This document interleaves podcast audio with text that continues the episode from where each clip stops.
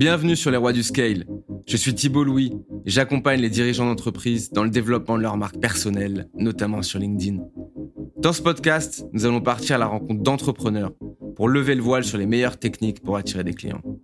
Car soyons honnêtes, c'est vraiment là que ça se joue.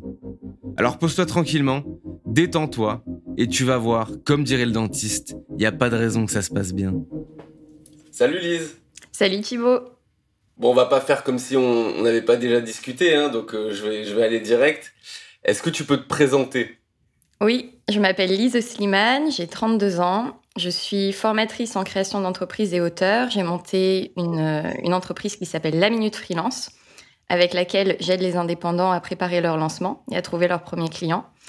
Et à côté, j'ai écrit un livre qui vient d'être publié aux éditions Calliopeia qui s'appelle Tout pour être freelance. Donc c'est un beau bébé de 400 pages et 1 kg euh, qui euh, prend les futurs indépendants par la main, qui leur explique les étapes pour devenir son propre patron. Euh, et à côté de ça, je suis basée au Costa Rica. Je suis ce qu'on appelle un digital nomade ou plutôt digital settler parce que ça fait neuf mois que j'y suis, que j'ai pas bougé. Euh, et, on peut me trouver euh, dans les studios de yoga, sur les spots de surf ou dans des espèces de coworking un peu cosy. Donc ça, c'est pour l'aspect un petit peu plus lifestyle et, liberté. Ouais, t'as décidé de faire rêver tout le monde. Là, c'est la rentrée, on est en septembre. Tout, le monde va à Paris. Euh, on ne sait pas ce qui va se passer. Et toi, tu es au Costa Rica, tranquille. Et justement, bah, moi, j'avais lu un article de toi il y a un moment où tu disais que tu avais, eu un, peu une passe difficile, tu avais créé ta boîte, tu avais créé ta start-up. Si je dis pas de bêtises, tu l'as revendue. Et là, tu es un peu en train de faire un, business, un solo business en fait. Donc, qu'est-ce qui s'est passé? Déjà, pourquoi tu as, lancé une boîte à l'époque? Pourquoi une start-up? Et euh, quel est le cheminement jusqu'à aujourd'hui en fait? Mmh, C'est une question qui est super intéressante. Euh, elle est elle est corrélée à ma propre évolution, mon évolution personnelle, les envies que j'avais. Quand j'ai voulu monter une start-up en 2014, j'étais encore étudiante et, euh, j'avais vraiment envie d'être stimulée intellectuellement. J'avais tout à apprendre, aussi bien en marketing qu'en business, qu'en gestion de projet. Je faisais déjà des missions freelance à l'époque. Je suis un peu tombée dans le freelancing par hasard. On m'a parlé d'une plateforme qui s'appelle Upwork. On m'a dit euh, que c'était génial parce qu'on pouvait se faire de l'argent en ligne. Et euh, donc j'ai trouvé ma première mission comme ça, un peu par hasard. Ça a ouvert le champ des possibles parce que je me suis rendu compte qu'on pouvait euh, gagner sa vie en travaillant sur Internet. Euh, en faisant des missions freelancing en traduction, je me suis rendu compte qu'il y avait un besoin sur le marché pour une solution de traduction automatisée. Et, c'est de là qu'est venue l'idée de ma première startup, Captize. Et puis, donc, de fil en aiguille, j'ai trouvé un cofondateur, on l'a développé, on a eu une approche très tech. Et en 2017, une proposition de rachat qu'on a acceptée. Euh, moi, j'avais vraiment essuyé tous les plâtres en termes d'entrepreneuriat parce que je débutais, je sortais des études, j'avais aucune expérience en tant que, que professionnelle. J'avais eu des jobs étudiants, mais rien d'aussi euh, fort en responsabilité. Et donc, je me suis un peu brûlé les ailes. J'étais en, état de, quasi burn-out. Euh, et là, j'ai fait vraiment l'analyse de de, ma vie à, 28 ans. à 28 ans, j'ai eu une crise existentielle et euh, j'ai fait ce que je sais faire le mieux. J'ai pris un billet d'avion et je suis partie euh, sur une plage pour réfléchir à la suite. Euh, là, ce qui, est, ce qui est revenu dans mes réflexions, c'est que j'aimais vraiment beaucoup l'économie freelance. J'aimais la liberté sans les responsabilités trop fortes. J'aimais la possibilité de pouvoir me dégager un salaire en travaillant de partout. Et euh, j'aimais beaucoup tout ce qui était création de contenu, euh, pédagogie, entrepreneuriat, médias, euh, éducation. Donc, en reliant un petit peu les différents points, j'ai fait des missions freelance jusqu'à avoir l'idée de la minute freelance. Et voilà, le reste, le reste c'est l'histoire que tu, que tu connais aujourd'hui de la minute freelance. Mais justement, alors là, il y a une, une expression que tu as utilisée que j'aime beaucoup, qui est essuyer les plâtres donc, est-ce que tu peux. Donc, ça, c'est une question que j'avais prévu de te poser un peu plus tard, mais je vais te la poser maintenant. Euh, qu'est-ce que. Si tu devais te, dire, en fait, euh, la Lise Slimane d'aujourd'hui, si elle pouvait dire quelque chose à la Lise Slimane qui a commencé sa start-up, à l'époque, ce serait quoi? Euh, Ça serait de d'investir son temps avec beaucoup de beaucoup d'attention, donc de ne pas perdre son temps à faire des choses qui n'ont pas de valeur ajoutée pour la boîte et euh, aussi de se faire accompagner beaucoup plus tôt, notamment sur les thématiques de vente, À l'époque, ce qui m'a coûté beaucoup de contraste, c'était mon manque d'intelligence émotionnelle. Je sortais des études, je ne me rendais pas du tout compte de, certaines choses qui aujourd'hui sont une évidence pour moi. Par exemple, quand j'étais en processus de vente, j'avais du mal à comprendre le besoin en face de moi. Et, euh, j'ai essuyé beaucoup de plâtre par rapport à ça, parce que la vente, c'est avant tout comprendre un besoin, c'est se mettre à la place de la personne qu'on a en face, c'est lui parler dans un langage qui l'intéresse et pas parler de soi. Euh, donc si je devais revenir en arrière et donner un conseil à Lise euh, en 2014, ça serait de, développer son intelligence émotionnelle beaucoup plus que des compétences, euh, des, hard skills, des compétences métiers ou marketing, parce que la vente, c'est avant tout de l'humain et on ne peut pas développer un business quand on ne sait pas vendre. Et justement, sur le, côté donc vente, tu as aussi utilisé l'expression, je crois, ne, pas perdre son temps à faire des choses inutiles, comme quoi par exemple? Tout ce qui va être euh, créer un business plan, faire des concours de start-up, essayer d'avoir de la presse, euh, aller à des rendez-vous pour des partenariats. Les partenariats, pour moi, c'était vraiment les demandes qui prenaient le plus de temps. Quand on est une petite entreprise, on n'a pas le temps de faire des partenariats avec des gains hypothétiques. On a juste le temps d'aller, de construire son produit ou son service et d'aller chercher des clients. Et si on essaye de faire plus de choses que ça, on s'épuise avec du, chiffre potentiel ou des retombées qu'on ne peut pas mesurer. Donc euh, les demandes de partenariat, c'était euh, de façon la plus forte les, choses qui me faisaient perdre du temps. D'accepter aussi des appels ou des rendez-vous sans filtrer avant, sans qualifier avant que la personne soit la bonne personne et qu'elle ait un vrai intérêt. Parce qu'à l'époque, je pensais qu'il fallait vraiment parler à tout le monde pour décrocher des contrats. Et tout ce qui était réseautage, les, fameuses soirées réseautage euh, dans les milieux start-up, c'est assez, euh, assez fréquent. C'est génial, c'est plutôt un hobby que quelque chose à compter comme du temps de business. Et tu penses qu'il y a, ça vient d'où en fait ce mindset? Alors moi je partage tout à fait ta vision là-dessus. Euh, d'où ça vient cette croyance, cette philosophie un peu start-up, rooftop, et qu'on en oublie en fait de vendre, alors que dans une entreprise c'est presque, si on a du bon sens, la première chose à faire en fait. Si une entreprise elle vend pas, elle périclite. Je pense que quand on monte une entreprise, on a, surtout en tant que fondateur, on a besoin de soutien. Et ces événements, cette communauté, elle permet de, se rassurer, elle permet de rencontrer des personnes qui ont le même état d'esprit.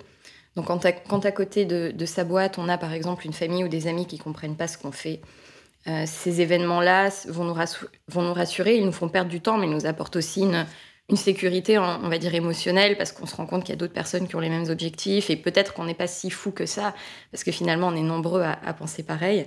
Euh, mais néanmoins, il faut se souvenir que c'est vraiment du hobby, c'est comme aller boire un verre avec ses amis, c'est pas, c'est pas du business. Et du coup, euh, si aujourd'hui on fait un peu le périmètre de tes activités, on va dire, euh, on va parler un peu plus des sujets tabous, on va parler d'argent. si on fait le périmètre de tes activités, donc comment aujourd'hui tu quel est le paramètre de tes activités comment tu gagnes de l'argent est-ce que tu peux faire presque un pourcentage en fait de tes revenus? Mhm. alors aujourd'hui 100% de mes revenus viennent de la formation professionnelle avec la minute freelance ça a été euh, incrémental j'ai d'abord continué à faire des missions en tant qu'auteur et consultante dans l'économie freelance donc je faisais notamment du contenu pour d'autres organismes de formation, du contenu euh, type euh, rédaction d'articles, copywriting. J'ai aussi fait de la gestion de projet pour euh, des logiciels dédiés à l'économie freelance, dédiés à la gestion de communauté freelance. Donc tout ça, progressivement, j'ai réduit le freelancing pour augmenter la part de, temps passé à, former. Et puis au bout d'un moment, j'ai eu tellement de demandes que j'ai pu m'y consacrer de façon entière.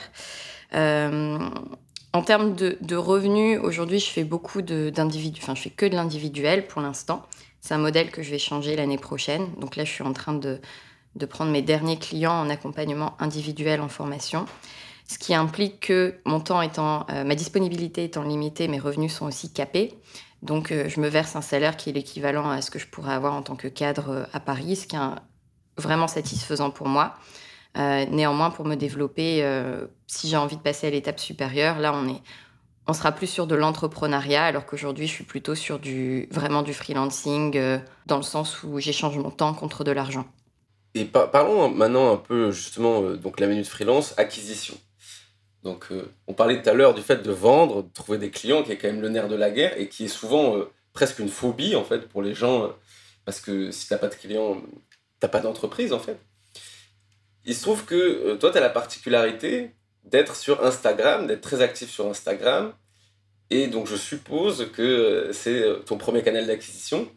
Pourquoi toi, tu as choisi Instagram? Et est-ce que tu es sur d'autres canaux? Par exemple, pourquoi tu as choisi Instagram par, par, rapport à LinkedIn, qui est quand même l'énorme vivier actuel dans le business C'est une très bonne question. Euh, j'ai choisi Instagram parce que finalement, mes, mes clients idéaux sont partout. Euh, je fais du B2B, mais c'est quasiment du B2C, puisque j'accompagne des personnes qui sont euh, à, l'échelle individuelle, qui sont soit des particuliers encore en poste qui ont envie de devenir freelance, soit des freelances qui viennent de se lancer. Mais c'est toujours des, des, personnes à titre individuel qui sont accompagnées. Et donc, ces personnes sont présentes partout. En termes de démographie, j'aime beaucoup travailler avec des profils plutôt euh, juniors qui ont 3-4 euh, ans d'expérience et qui veulent se lancer à leur compte. Euh, et cette démographie-là passe plus de temps sur Instagram. Donc j'ai choisi ce canal d'acquisition parce que je savais que ma cible y passait du temps. Et je sais aussi que c'est un canal qui pour moi est facile à, à développer parce que j'apprécie beaucoup en tant que consommatrice de contenu Instagram. J'aime le côté visuel. J'aime le fait qu'on puisse euh, jouer avec de la vidéo, des stories, euh, des lives, qu'on puisse aussi avoir des publications permanentes. Donc c'est quelque chose qui pour moi était facile à développer, à maintenir, euh, ce qui est très important dans l'acquisition puisque surtout sur Instagram et les réseaux sociaux en général, ce qui va faire la différence, c'est la régularité. Et, donc c'était par rapport à LinkedIn qui, est très bien aussi pour moi, Instagram était le canal que j'appréciais le plus. Ouais, c'est, ça m'amène à une réflexion qui est que, en fait, est-ce que pour faire de l'acquisition via la création de contenu, c'est pas aussi euh, un plaisir, en fait, se dire euh, que, tu vois, si tu es plutôt euh, doué à l'oral, peut-être YouTube ou les podcasts, et là, tu m'as parlé de visuel sur Instagram, est-ce que tu as, on va dire, est-ce que tu as un a priori négatif sur LinkedIn, par exemple? Euh, J'ai pas d'a priori négatif sur LinkedIn.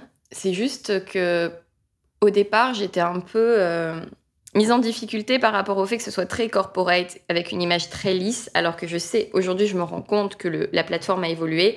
Mais à l'époque, il y a quelques années, c'était encore très corporate.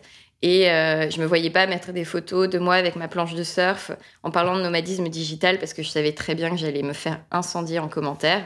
Alors que sur Instagram, au contraire, il y a une communauté qui est, beaucoup plus lifestyle et qui, euh, qui est plus réceptive à ce type de poste. Ouais. Justement, bah, sur LinkedIn, euh, moi, le, but aussi de ma création de contenu, c'est euh, de, en fait, de dire un peu plus la vérité. Parce que, en fait, notre génération, bah, toi, ouais, quand on regarde tes photos sur Instagram, tu es au Costa Rica avec la planche de surf. Et en fait, je trouve que ces gens-là manquent en fait sur LinkedIn. Et c'est vrai qu'on les voit plus sur Instagram. Je pense qu'ils sont aussi probablement plus, plus à l'aise. Mais là, ça, ça, change. Moi, je te dis ça, j'ai une page avec des mèmes sur LinkedIn.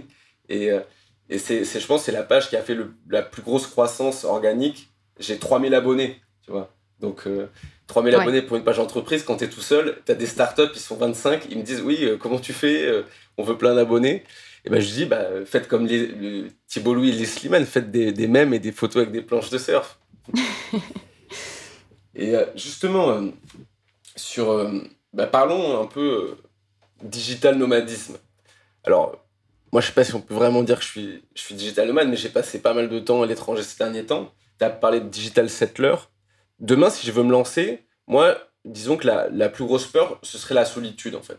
Parce que là, il y a, y a pas, j'ai pas de, parmi mes meilleurs potes des gens qui sont encore au même stade d'évolution en termes de revenus ou que moi. Donc, comment je fais? Où est-ce que je peux aller là? Euh, Je sais pas, dans trois semaines, par exemple, les meilleurs endroits pour, euh, pour kiffer, en fait, juste trouver des espaces de coworking, trouver des gens cool, euh, et puis, euh, et puis voilà, ce serait quoi tes, endroits un peu recommandés? Hmm.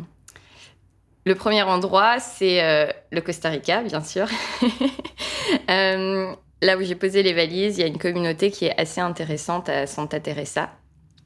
si tu aimes tout ce qui est surf et yoga, c'est vraiment en train de se développer et euh, en fait, on va retrouver un peu partout dans le monde des hubs, des, endroits où se concentrent les nomades digitaux.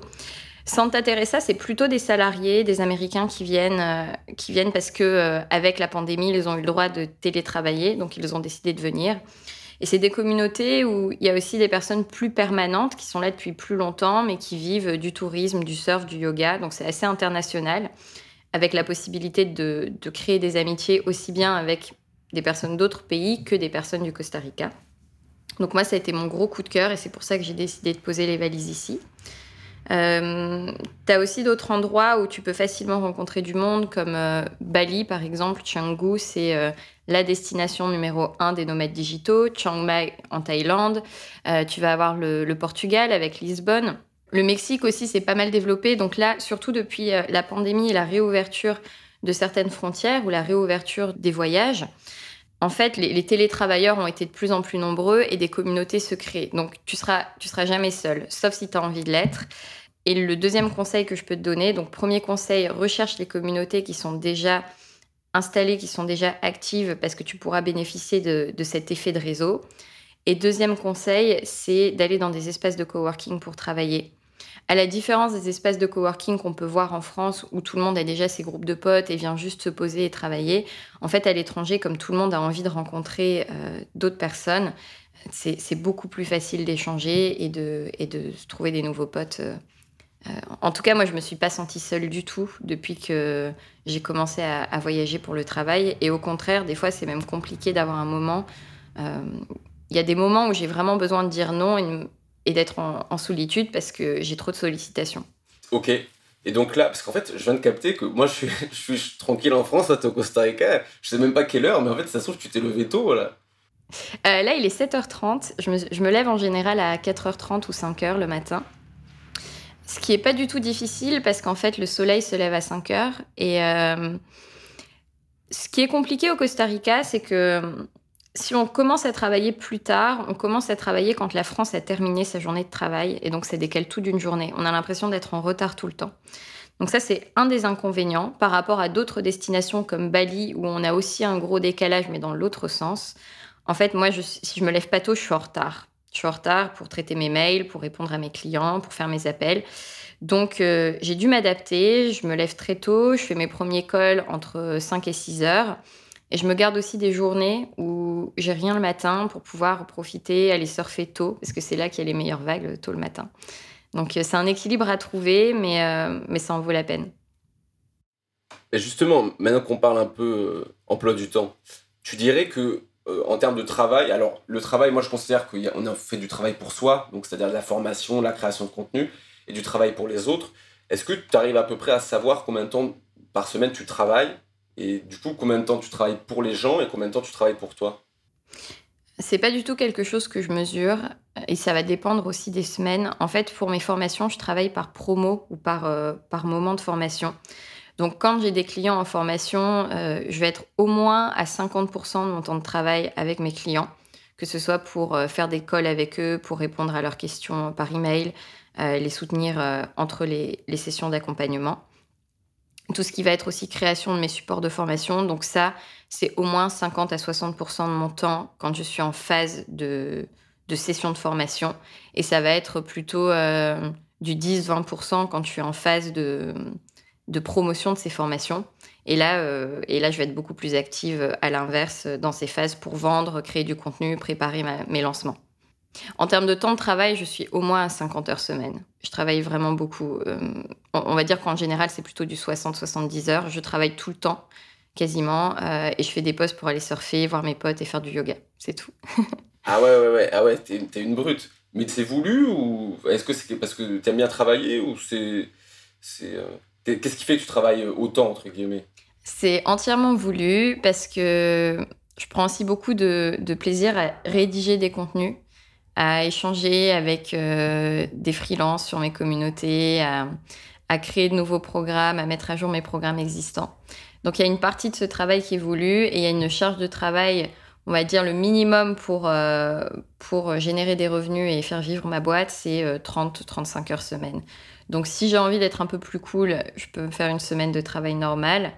Et quand j'ai envie d'accélérer les choses, de créer plus de contenu, de me faire plaisir, euh, là, on est plutôt sur des volumes de travail de, 50-60 heures. Ouais, ouais. T'es une acharnée, en fait. je suis une passionnée, passionnée euh, par la création de contenu. Donc c'est surtout ça qui me prend beaucoup de temps. Et euh, peut-être que toi, tu as eu ce, genre d'expérience, mais à partir du moment où tu, publies des choses sur les réseaux sociaux, tu es beaucoup sollicité en message privé, en commentaire. Donc il y a une grosse partie d'animation de communauté en fait, euh, ben, tu passes beaucoup de temps à répondre aux sollicitations que tu as et, euh, ce temps-là, il est difficilement délégable. Ah ouais, ouais, mais clairement, clairement, tu reçois. Bah, c'est un peu le, on va dire le revers de la médaille, mais c'est aussi ça qui fait l'acquisition, c'est que les gens, ils ont vraiment envie de te parler. Et il y en a, bah, ils veulent, ils sont presque, bah, ils sont prêts à te payer pour te parler en fait. Donc, euh, on va faire un petit exercice. Je vais, je vais te donner plusieurs expressions, concepts, et tu vas me dire ce que tu en penses, ok? Ok. Alors, est-ce que ça te dit quelque chose, le concept du monopole personnel? Ouais, ça me dit quelque chose. Est-ce que qu'est-ce que ça t'évoque? Pour moi, ça m'évoque le fait de de se développer sur euh, les réseaux sociaux, ou en tout cas de façon publique sur euh, des canaux de, communication, en prenant la parole sur des sujets précis euh, et en fait à devenir la référence d'un sujet, à devenir incontournable et mémorable en tant que marque donc devenir sa propre marque et du coup être indétrônable euh, sur son, expertise parce qu'on devient euh, la référence du secteur. Ouais, et justement sur ça, il euh, y a beaucoup de gens. alors moi j'ai eu un problème pendant longtemps, mais je, je fais l'hypothèse que peut-être que tu as eu ça aussi. C'est le fait, tu sais, bah, notamment nous on a fait Sciences Po, donc il y a le côté un peu, tu vois, jack of all trades, où t'es pas expert de quelque chose. Et donc avoir l'impression d'être bon sur, sur pas mal de sujets, ou mauvais sur, sur tous les sujets, je sais pas. Et du coup, c'est un peu difficile ensuite de devenir expert ou même de choisir. Alors, je sais plus qui disait choisir, c'est renoncer, mais le monopole personnel, est-ce que c'est pas aussi, si tu veux être, bah, échapper à la compétition, faut que tu te niches un max Et comment on fait pour choisir euh, une niche quand, euh, bah, quand on s'intéresse à plein de choses, en fait? Hmm. C'est en fait ce qui est intéressant quand on développe son sa carrière et surtout sa marque personnelle, c'est qu'on va pouvoir évoluer. Donc, quand on renonce à certaines choses, on pourra toujours les ajouter plus tard. Se spécialiser, c'est pas forcément choisir une industrie ou un métier spécifique. Ça peut aussi être de choisir une proposition de valeur, auquel cas on pourra faire plusieurs métiers par rapport à cette proposition de valeur. Par exemple, quelqu'un qui a envie de lancer une agence pourrait très bien faire à la fois de la création de sites web, du graphisme et du SEO parce que, euh, parce que le modèle, ça serait euh, construire un site web qui permet l'acquisition de clients. Par exemple, donc on est sur de la, proposition de valeur. Ça, c'est une bonne façon de se spécialiser, euh, la valeur, quand on, a envie de faire plusieurs choses. Se rappeler aussi qu'on a le droit de changer. On a le droit de changer de métier, on a le droit de changer de positionnement, que personne s'en souviendra parce qu'il y a tellement de bruit en ligne que, en fait, si on peaufine un peu son offre ou si on change un peu de positionnement, ça, ça sera pas, euh, ça créera pas une confusion trop grande. Néanmoins, ça sera repartir sur une page blanche en termes d'investissement, bien sûr. Et euh, une dernière chose, c'est que quand on a du mal à se spécialiser, on peut aussi compter sur la personnalité qu'on a parce que aujourd'hui, les clients ont envie de voir l'humain derrière le business et euh, on choisit des personnes avec qui on a vraiment envie de bosser. C'est plus comme avant où, euh, où c'était un peu, euh, on présentait des pages à propos sur les sites web où c'était des espèces de pages avec des photos stock et du contenu un petit peu, un petit peu lisse. Aujourd'hui, on a envie de connaître l'humain derrière, on a envie de savoir avec qui on va travailler, on a envie de bien s'entendre avec ces personnes-là. Et donc, notre marque, notre spécialisation, c'est avant tout notre personnalité, qui on est. Euh, de façon honnête et authentique. Et ça, ça vend super bien. L'authenticité, c'est la meilleure façon de se spécialiser parce que personne peut être, euh, peut être nous. Personne peut nous copier, personne peut nous, euh, peut nous ressembler. on est tous uniques à notre façon. Eh ben là, je pense que c'est hyper bien résumé. Mais d'ailleurs, il y a un truc, alors là, c'est le moment où je vais me la péter un peu, tu vois. Mais tu, je sais pas si tu as déjà vu ça, mais alors moi, récemment, j'étais un peu bouqué, tu vois. Et les gens, il y a des gens, ils m'ont dit oui, donc on aimerait faire ci, faire ça. Et je lui dis, ouais, mais là, euh, ça va être chaud, j'ai pas le temps, euh, mais je peux te recommander des gens. Et là, les gens, ils disent, il y en a certains, ils disent, ah ben non, nous, on, ferait ça qu'avec toi. Tu vois et c'est là où je me suis dit, ah, mais ça, est-ce que c'est un monopole en fait? C'est les gens, ça veut dire, c'est on le fait avec toi ou on le fait pas.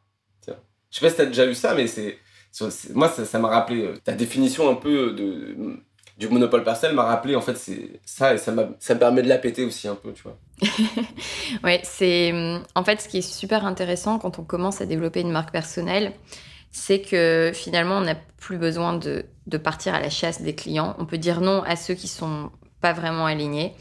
Et euh, moi ce que je fais aujourd'hui c'est que j'ai une liste d'attente donc, pour les personnes qui ont vraiment envie de travailler avec moi, mais qui, qui arrivent à un moment où je suis bookée, euh, il y a la possibilité de recevoir un email avant tout le monde pour, euh, pour revenir à une session future de formation.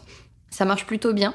Euh, là, mon dernier lancement, je l'ai fait, fait en priorité avec la liste d'attente et j'ai déjà la moitié des places qui sont parties en, quelques jours. Enfin, c'est quelque chose qui est vraiment aussi euh, qui, permet d'acquérir des leads de façon continue parce que si tu ne vends que quand tu as du temps, tu vas avoir des résultats en dents de scie, alors que si tu vends tout le temps, même quand tu es booké, mais que tu rediriges tes, tes, potentiels clients sur une liste d'attente, ça te permettra toujours de, garder, de garder contact avec eux et, et ceux qui ne sont, qui sont pas dans l'urgence pourront travailler avec toi. Ça me permet de, de demander euh, le deuxième concept sur l'exercice. Euh, qu'est-ce que ça évoque pour toi, le, concept d'inbound? Alors, pour moi, ça évoque...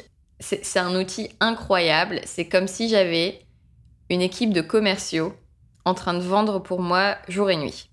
Donc chaque fois que je crée du contenu, je me dis le marketing inbound, c'est euh, des commerciaux qui, qui, vendent, qui vendent ce que je fais, ce que je suis, mes offres. Euh, néanmoins, je vois pas ça comme une technique magique pour acquérir des clients sans prospecter, parce que je pense qu'il y a toute une partie quand même de, vente à faire, à finaliser quand on fait de l'inbound. Parfois des contacts à activer en envoyant des messages à des personnes qui interagissent souvent avec nous, euh, en proposant des appels, en rappelant nos offres, en rappelant à notre communauté qu'on a quelque chose à vendre. Donc pour moi, l'inbound, c'est un peu... Euh, ça, apporte du trafic, ça apporte de la curiosité, de l'intérêt, mais après, il y a quand même toute une stratégie commerciale à mettre en place pour euh, clôturer les ventes. Ouais. ouais, là je te rejoins, c'est vrai que parfois il y a besoin d'un petit push et, euh, de mhm. temps en temps un, petit post commercial. Euh, parce qu'en fait, parfois on veut tellement éviter ce que tu as dit, tu sais, les photos stock sur les sites, qu'en fait tu oublies même de faire des posts commerciaux, alors parfois ils disent Ah, mais tu vous, vendez ça, etc. Et ça me rappelle une, citation de Naval Ravikant qui disait if you're great at marketing, you'll never need sales, tu sais. mais euh, c'est vrai qu'il y a, enfin, en tout cas au début, hein, parce que nous, on n'est pas. Euh, enfin, toi, tu es une star, mais on, est, on, est, on a encore du chemin à faire. Euh, c'est vrai qu'il y a, un petit push, quoi. Il y a se former à la, vente, notamment. Enfin, je, je sais pas si toi, tu appellerais ça peut-être la vente consultative, parce que tu vas parler de d'identifier les besoins, etc. Donc, on voit que tu as, bien poussé le sujet. Et euh, ben justement, sur ces sujets-là de, vente, euh, si on, tu devais donner des conseils à des gens qui débutent dans l'entrepreneuriat ou qui sont aspirants entrepreneurs, bah, au début, l'inbound, ça peut prendre du temps. Et il y a des gens, d'ailleurs, ils essaient de, de, donc d'attirer des clients grâce à du contenu, et parfois, ça leur prend des mois et ils n'ont pas de résultats. Donc, comment, c'est en fait, si tu devais tout recommencer, tu ferais comment, en fait, pour, pour vendre as fast as you can? Ouais. Alors c'est génial comme, comme remarque parce que c'est vrai que l'inbound, en fait, quand on se lance dedans et qu'on n'a pas de résultat au bout de plusieurs mois, c'est qu'on n'a pas fait l'exercice de base qui est de savoir afin de vérifier l'adéquation entre son service et son marché, le fameux product market fit. Euh, pour moi, l'inbound, ça vient après, quand on a validé son modèle économique. Donc avant, il faut le valider. Et ça, ça passe par une démarche ultra qualitative plutôt que quantitative, qui va être d'envoyer des emails à des personnes qu'on identifie comme des potentiels clients et euh, de leur dire qu'on qu'on a remarqué qu'ils avaient une activité qui est en synergie avec la nôtre et qu'on aimerait euh, leur proposer notre aide sur un sujet spécifique. Alors, je vois beaucoup de personnes qui se lancent en disant euh, bonjour, pouvons-nous échanger? Voilà ce que je fais. Ça, c'est pas du tout intéressant. Ça va pas du tout déclencher de vente.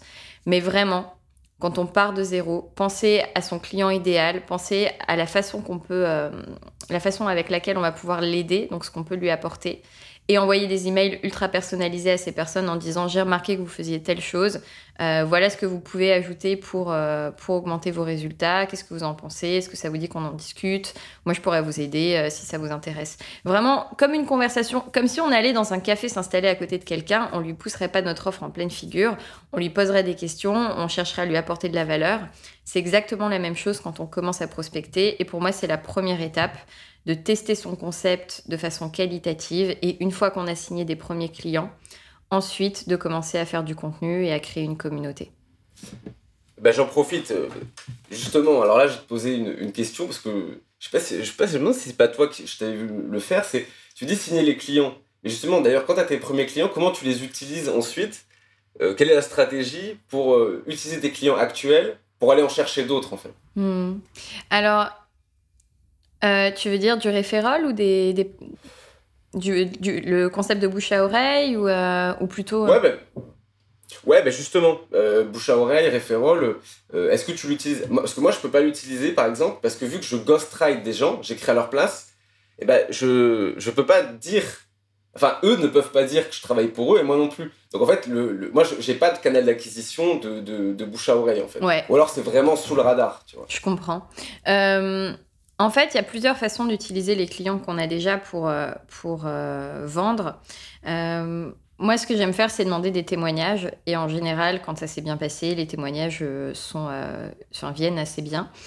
On peut les, les demander de façon anonyme aussi, notamment si tu as des clauses de confidentialité ou comme toi, si tu es dans un secteur un peu touchy. Euh, en fait, ce que je fais, moi, en fin de programme, en tout cas, quand je travaille avec un client, il y a deux moments où je vais demander des témoignages. Un moment où il y a vraiment un, résultat très fort et, plutôt sinon en fin de programme. Donc dès qu'un client vient me voir en me disant euh, voilà mon résultat, euh, euh, c'est incroyable ce que, je viens de, ce que je viens de faire, merci beaucoup, j'en profite pour envoyer le formulaire et dire écoute j'apprécierais si tu pouvais me le, partager, si tu es OK avec ça pour que, ben, pour que moi ça m'aide à, mettre en avant ce programme qui fonctionne. et je pose des questions ultra précises pour guider le témoignage, pour que ça, ça soit beaucoup plus parlant. Je pose notamment la question des résultats tangibles et intangibles. Donc je demande au client à quoi ressemblait son business avant ou à quoi ressemblait euh, son activité, euh, comment s'est déroulée la collaboration, les résultats à la fin euh, de façon tangible, donc plus de chiffres d'affaires, les métriques qui ont été suivies. Et ça, ça c'est très parlant. Donc, si c'est anonyme, ça peut aussi être des métriques dans ton cas, par exemple, si tu fais du contenu, des impressions, du nombre de visiteurs, des taux de conversion, des choses vraiment parlantes qu'après tu peux revaloriser euh, dans des phrases un peu catchy, hein, des phrases de, copywriting de type euh, euh, comment ce client est allé de 100 visiteurs par mois à 10 000 en 6 mois, par exemple. Ok. Bon, bah, là, c'est très clair, c'est actionnable. Les gens, ils vont, ils, vont apprécier ça. Bon, on arrive à la dernière partie, sur, un peu plus sur toi. donc, j'y vais direct. Est-ce que tu as une, une unpopular opinion actuellement en business? En fait, moi, j'ai une... ouais, j'en ai une qui est que la croissance, c'est pas toujours bien. Ouais, d'accord. Donc, euh, bonjour à tous ceux qui préfèrent la rentabilité à la croissance, c'est ça? C'est euh, exactement. En fait, aujourd'hui, je suis beaucoup plus heureuse en tant que freelance qui me dégage juste un salaire. Enfin, c'est pas, c'est déjà très bien, mais qui me dégage juste de quoi vivre euh, en échangeant mon temps contre de l'argent que euh, quand j'avais ma start-up et que euh, j'essayais à tout prix de, de, de, créer de la valeur, du patrimoine, de faire décoller quelque chose et, d'aller, d'aller vite. pour moi, la croissance aujourd'hui, c'est pas une métrique que je suis dans mon activité. j'ai juste envie de, de me dégager de la rentabilité par rapport aux objectifs que je me fixe. Donc, objectif, rentabilité. Et je ne crois pas que faire plus de chiffre d'affaires me rendra plus heureuse euh, parce que j'ai trouvé mon équilibre. C'est unpopular parce qu'on est dans un système et un modèle économique où, la valeur se base, enfin la valeur, euh, la valeur d'une entreprise, c'est aussi sa croissance. On demande souvent la croissance d'une année à l'autre. On a l'impression que de ne pas faire de croissance, c'est mourir. Néanmoins, euh, moi je trouve que il y a beaucoup de, y a beaucoup de sérénité quand on a trouvé quelque chose qui fonctionne et qu'on le garde de façon stable plusieurs années. Ouais, bah là, là, tu, là tu, on est dans la même paroisse là. et, et euh, est-ce que toi tu fonctionnes comment d'ailleurs Parce que tu me parlais de, rentabilité, tu fonctionnes au, TJ. Est-ce que tu as un TJM déjà, un taux journalier horaire? J'en avais un quand j'étais freelance. Aujourd'hui, je fonctionne avec un prix unique pour mes accompagnements. Donc, euh, je facture un, des honoraires pour la, formation accompagnement. Et après, dedans, j'inclus euh, un nombre spécifique d'appels, euh, un accès à des vidéos et un support illimité euh, dans une période donnée. Donc, donc en fait, c'est un, forfait. Je fonctionne au forfait. Au forfait, ouais. Ok. Et quels sont, on va dire, en, business ou en philosophie, enfin en état d'esprit, tes ressources indispensables? Peut-être des livres ou des podcasts qui ont un peu changé ta vision, qui t'ont forgé Hmm, c'est une très très bonne question aussi, il y en a beaucoup. Euh, du temps où j'étais en mode startup, j'aimais euh, j'aimais les contenus du Y Combinator que tu connais peut-être. Ouais, Paul Graham, j'adore. Ouais, j'adore ce qu'il fait. Euh, notamment, ça, ça m'a beaucoup aidé sur la partie de construire quelque chose que les gens veulent. C'est basique, hein, mais, mais, vraiment ce côté product market fit. J'aime bien les contenus de The Family aussi. Euh, c'est parfois c'est unpopular, mais moi je trouve qu'il y a beaucoup de bon sens et euh, euh, ils parlent justement de souvent dans leurs dans vidéos de, de, vente et je trouve que c'est super pertinent parce que ça va être plutôt de la vente orientée grand groupe, notamment leur formation coup d'état qui parlait pas mal de ça. Donc j'ai beaucoup aimé leur contenu. Et après, en termes de, podcast, moi je suis plutôt podcast yoga. J'aime euh, j'aime celui de Rachel Brathen, qui est Yoga Girl, qui a une communauté qui a développé grâce à son contenu une communauté de millions de personnes autour de justement des valeurs du yoga. Euh, le, yoga, c'est plus qu'un sport, c'est aussi une philosophie. C'est ça qui m'aide à, me détacher beaucoup. Ça va m'aider à, me détacher quand je fais euh, du contenu et qu'il n'y a pas d'engagement, de ben, me détacher des résultats, de me détacher des, objectifs financiers. Ça apporte beaucoup de, fluidité et de sérénité dans, ma vie d'entrepreneur. Donc, euh, c'est pour ça que je le mets aussi haut dans la liste des ressources. Ouais. Bah, de toute façon, le business, bon, ben là, on a parlé de rentabilité, etc. Mais quand on discute avec les gens, et euh, moi, le premier, hein, je pense, une personne beaucoup plus sur la logique que sur les émotions. Mais les discours et les, que les gens utilisent quand, avant de se lancer ou, pour décrire leur, business, c'est toujours des trucs hyper forts. Il y a, beaucoup de gens qui ont peur. Euh, euh, il y a beaucoup de gens qui, qui, sont stressés. Ils ont peur de l'échec. Enfin, c'est des trucs vraiment, vraiment, vraiment, vraiment émotionnels. Je pense que le yoga, en effet, alors moi, je, je m'y connais pas, mais je vais peut-être m'y intéresser. et probablement, en fait, un une des soupapes de sécurité euh, enfin que toi tu as trouvé et que peut-être d'autres euh, ont besoin en fait. Moi j'ai les échecs, mais peut-être que le yoga ou la méditation ce serait pas mal, ouais. Ouais, c'est indispensable d'avoir un quelque chose à côté du business qui permet de rééquilibrer, euh, en tout cas de calmer son esprit parce que sinon on est toujours, en tant qu'entrepreneur, on est toujours en train de penser à la prochaine étape. Euh, et, revenir dans l'instant présent avec une pratique méditative, que ce soit les échecs, parce qu'en effet, tu dois te concentrer, le surf, le yoga, aller courir, ou passer du temps en famille, enfin quelque chose qui nous ancre dans l'instant présent. Ça permet aussi de, de, lâcher prise et de se dire que si on n'a pas fini quelque chose aujourd'hui, on pourra le finir demain et le, le monde va pas s'écrouler. Justement, ça, on va pouvoir conclure avec la dernière question. Tu as parlé de prochaines étapes. Ben, c'est quoi les prochaines étapes pour toi? Alors, les prochaines étapes pour moi, euh, c'est une question qui est super intéressante parce qu'en fait, quand on me demande là où je me vois dans 10 ans, ma réponse c'est exactement au même endroit. En fait, j'ai pas, pas envie de, j'ai pas, pas envie de changer. J'ai trouvé ce qui me plaît aujourd'hui et j'ai envie de continuer. Les prochaines étapes, ce serait peut-être plus de, de commencer à déléguer pour me dégager du temps et pouvoir créer plus de programmes de formation. Ça, c'est, euh, pour moi, ça va être euh, le passage du freelancing et solo entrepreneuriat à peut-être euh, une équipe de, soutien et euh, continuer à continuer à, trouver des clients cool et à créer du contenu et à m'éclater dans ce que je fais. Ouais, la prochaine étape, c'est keep going en fait, c'est ça?